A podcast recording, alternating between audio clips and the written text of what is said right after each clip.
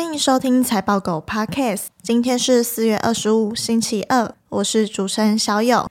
今天分享两则产业新闻。第一则新闻：智利宣布锂矿国有化。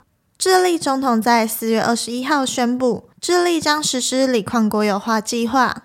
智利是世界上最大的锂矿储藏国，而 SQM 和 Albemarle 是全球前两大锂矿商。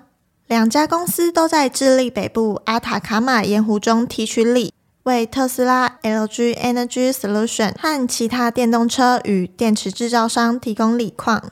随着对锂矿的需求增加，各国开始管制锂矿出口。去年，墨西哥将锂矿储备国有化，而新巴威则规定锂未经加工不可出口。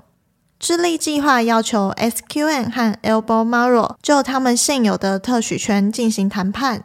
未来锂矿特许权合约将只会以公司合作伙伴关系的形式发行，并由国家控制。不过，国有化计划仍需要得到立法机关批准，且不会影响现有的锂矿开采合约。矿业分析师预测，到二零二七年，智利将只供应全球的十五趴的锂。低于去年全球供应量的四分之一。这边的概念股有锂矿、锂电池材料、锂电池。第二则新闻：美国开始规划六 G 无线通讯。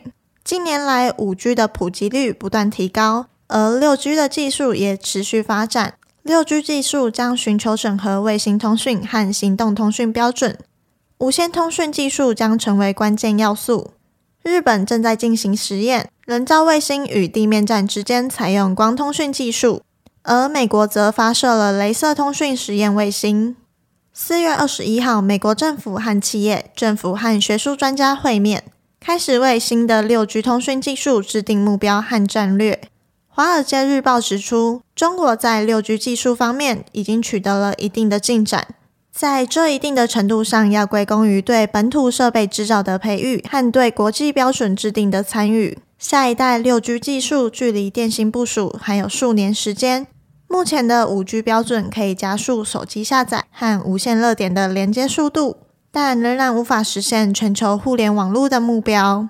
这边的概念股有通信网络、五 G 基地台、低轨卫星。以上新闻相关资讯和相关概念股清单，我们都有列在网站上，点选资讯栏财报狗新闻链接都可以看到。也可以透过这个链接订阅财报狗新闻，我们每天会帮你整理产业动态和最新消息，寄到你的信箱。今天的新闻就到这里，我们下次再见，拜拜。